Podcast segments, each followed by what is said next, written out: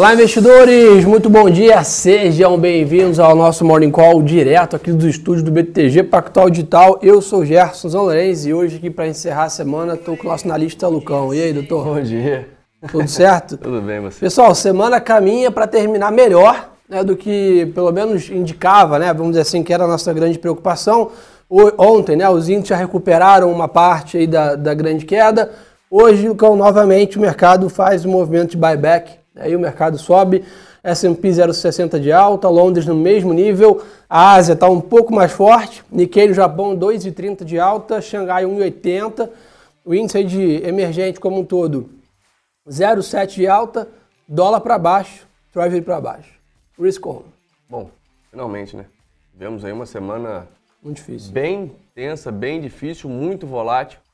Quando a gente olha, principalmente até o próprio Estados Unidos, né, uma movimentação que geralmente a gente não, não tem por lá de tanta volatilidade, mas que chamou atenção né, ao longo da semana. A gente teve índice de preço ao consumidor, índice de preço ao produtor, tivemos aí a questão toda dessa, da inflação por lá. Já valeu os mercados, mas parece que agora os investidores estão um pouco mais calmos, ajustando os preços. Boa, perfeito. E aí, pessoal, o que está levando essa alta das ações hoje é até um fato curioso, né?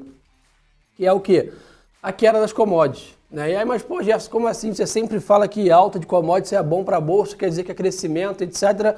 É porque é o seguinte, pessoal, um dos fatores que a Bolsa está caindo recentemente, ou teve essa grande volatilidade aí na, na quarta-feira, é o quê? A preocupação com a inflação dos Estados Unidos. E grande parte da inflação está vindo, está sendo gerada, pressionada pela alta das commodities. Né? Então, essa realização do minério de ferro, que cai mais né, 4,5% hoje, na Bolsa de Dália. E além disso, um, um, petróleo também cedeu recentemente, tirou um pouco essa preocupação do mercado que, a, que as commodities vão gerar pressão inflacionária. Sem inflação, sem alta de juros, bom para a Bolsa. Então essa é a dinâmica que a gente está vendo no mercado é, internacional, por isso que a gente está vendo um pouco diferente, commodities cedendo e Bolsa em alta, em cima dessa perspectiva. E além disso, todas as atenções voltadas para quê? Dados dado do varejo de produção industrial hoje nos Estados Unidos de manhã. Boa, e em questão da, das commodities, a gente viu também uma grande especulação, principalmente nos últimos dias, né, com o preço do minério de ferro disparando, chegando acima dos 230 dólares a tonelada. Então, Perfeito. a China né, dizendo que se, não, se o mercado não se, se ajustasse, ela iria ajustar o mercado. Então, isso trouxe um pouco mais de, de, de tranquilidade, digamos assim, para pressionar um pouco dos preços para baixo e ajustar. Né? Vamos combinar que a especulação ela é boa, ela traz liquidez, mas no final das contas, quando você tem alguma especulação que distorce muito os preços, isso Perfeito. não é nada positivo.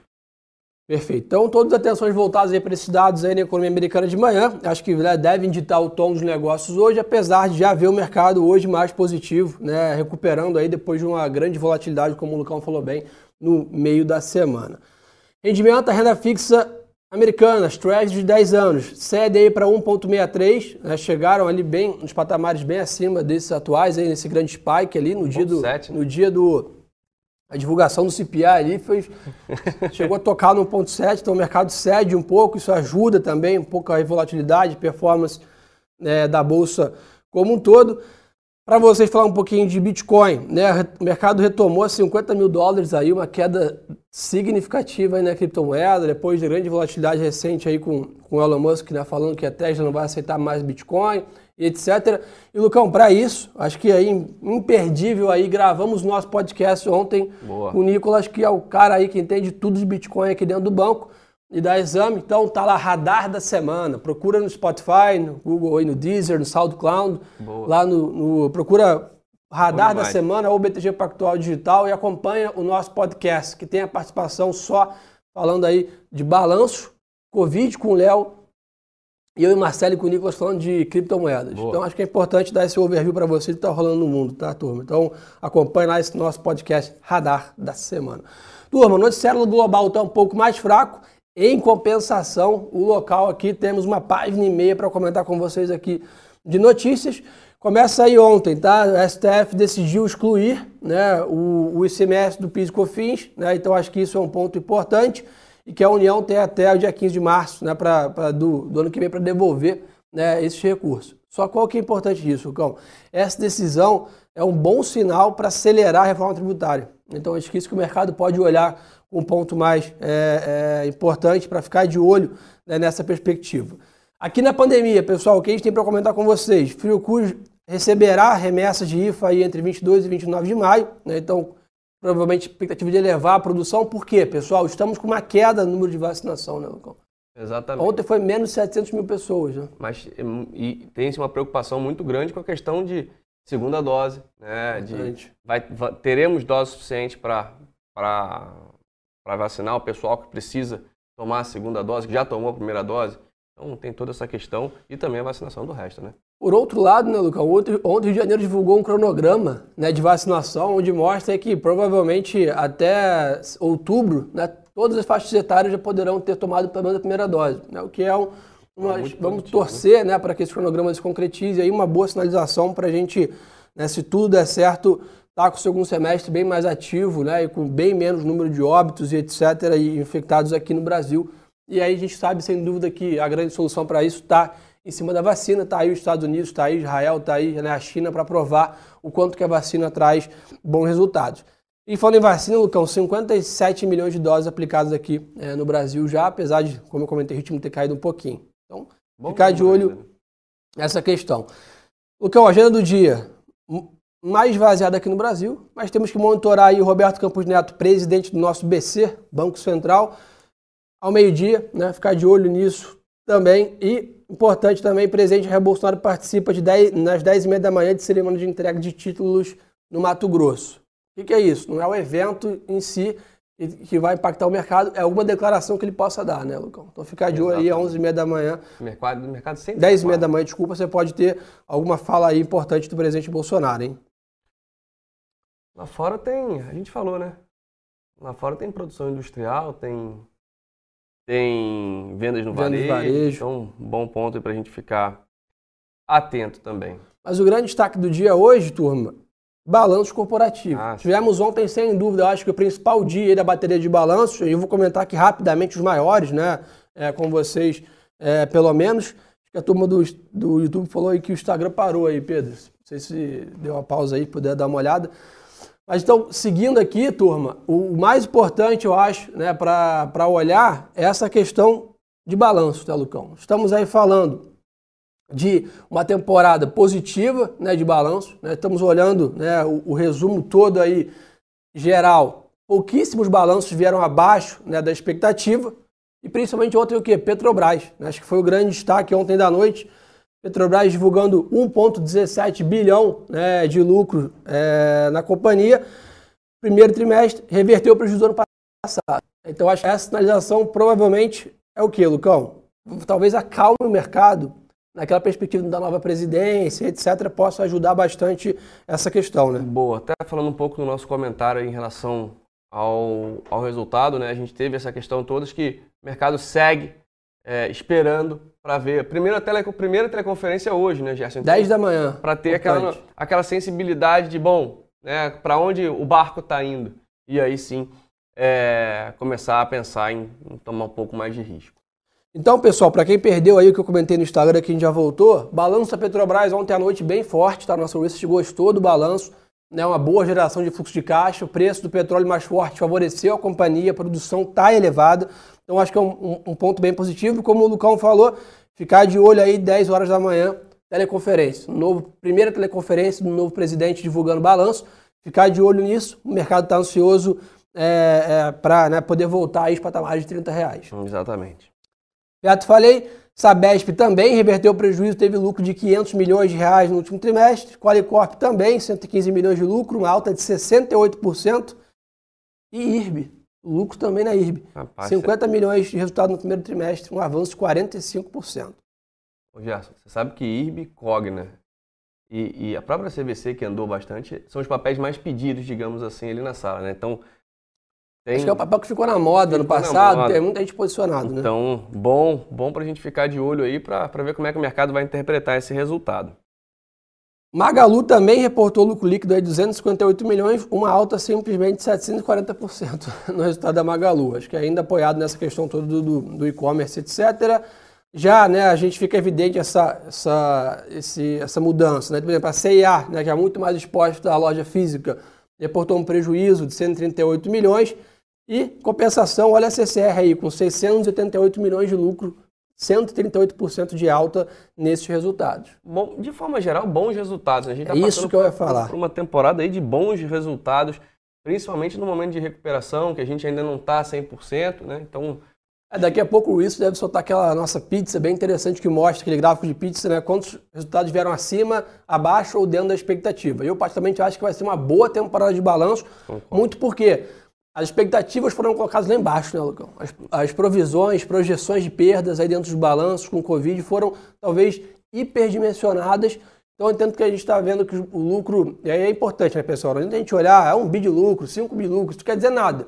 Eu quero dizer é relativo à expectativa do mercado e relativo aos últimos anos. E o que a gente tem visto é que tem surpreendido o mercado esses balanços, né, Lucão? Exatamente, bons balanços, é, números muito positivos, a gente vê uma questão de melhora operacional em várias empresas. Isso, tem, isso tem mostrado aí que, é claro, a situação piorou muito, mas as empresas estão se recuperando. As empresas vêm navegando né, dentro da. conseguindo adaptar. Vem, vem passando por esse mar é, difícil, né?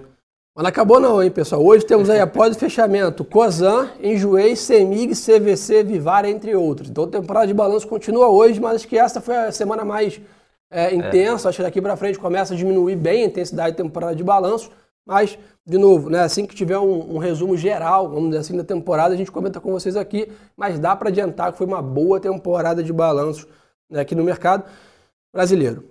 Mercado de capitais, Lucão. Get Ninja precificou a IPO em 20 reais por ação, um desconto de 20%. Acho normal, né? As empresas estão tendo que reduzir as suas faixas aí né, de preço no mercado mais desafiador do que estávamos no começo do ano.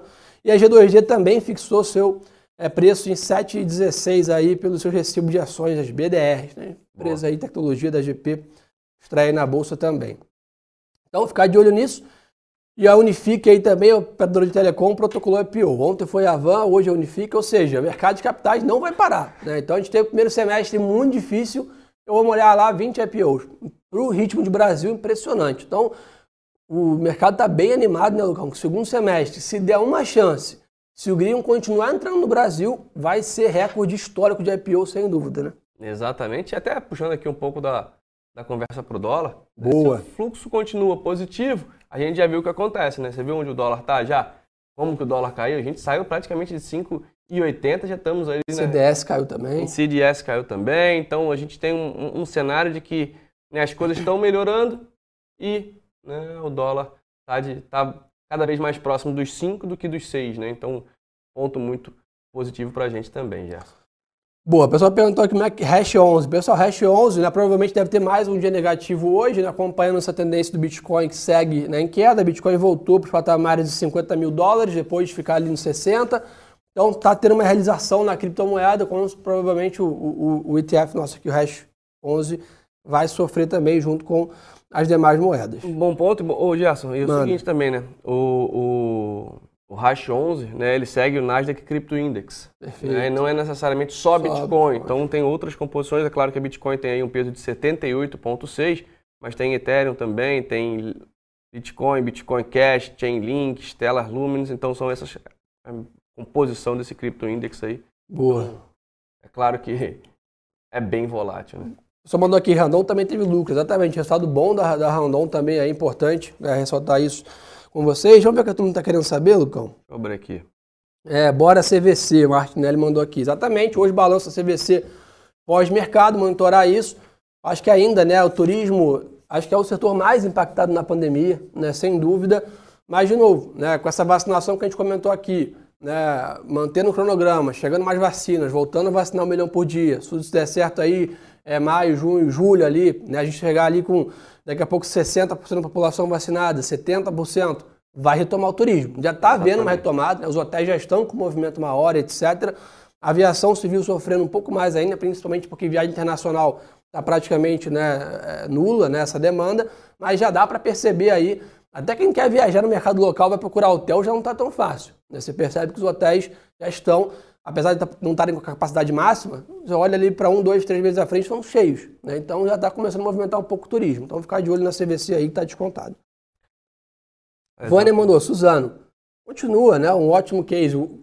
Suzano, o que aconteceu foi o que o Lucas acabou de comentar. Já na reprecificação do dólar, de 5,80 para 5,20 praticamente, a empresa que vinha no foguete está acompanhando essa realização da, do dólar. Mas se olhar o que, que é o core business da empresa, é dólar? Não. Business da empresa é venda de celulose. Celulose está com preço lá em cima. Quem demanda celulose? China, Estados Unidos, que também temos uma boa, e Europa, uma boa perspectiva de retomada econômica do hemisfério norte e da China. Ou seja, não muda a tese da Suzano para quem está, ah, comprei lá na máxima, pô, então faz médio, né? Mas continuamos comprados aí na fora, Suzano. Fora a questão de governança, fora que ela, ela é empresa número um no setor e tudo mais, né? Então, é nosso top pick do setor, a Suzano, então seguimos aí com o call de compra em Suzano. Talvez não seja o melhor timing para se comprar Suzano, né? Acho que é melhor esperar um pouquinho mais de recuperação, principalmente falando aí de curto prazo. Sim. Mas se é para carregar para Não é para zerar quem está comprado. Exatamente. Se é para carregar uma posição de longuíssimo prazo, né, uma posição aí para alguns anos, acho que é uma ótima, uma ótima escolha. Boa. Só para mandar um abraço para todo mundo do Mato Grosso. Tá feito. Bom, Obrigado aí pela audiência, todo mundo. Fala, México, comenta JBS. Resultado excepcional da companhia ontem. Né? A gente realmente aí não, não entendeu muito né, o, o, a performance do papel. Depois do resultado desse, vai pagar 3 bi de dividendo no ano que vem. Então, assim, tem 10 aí razões, pelo menos, para a gente acreditar numa uma boa performance da JBS. Então, acho que está aí uma oportunidade. Eu já venho falando de frigoríficos há um tempo. Né? O pessoal me cobrou aqui um tempão, aí nos últimos três meses eu paguei essa dívida, né? Os papéis andaram, e eu continuo achando que olhando para frente não vejo um cenário. Né? É, tá um pouco difícil porque essa grande alta das commodities né, tá aumentando principalmente o milho, né?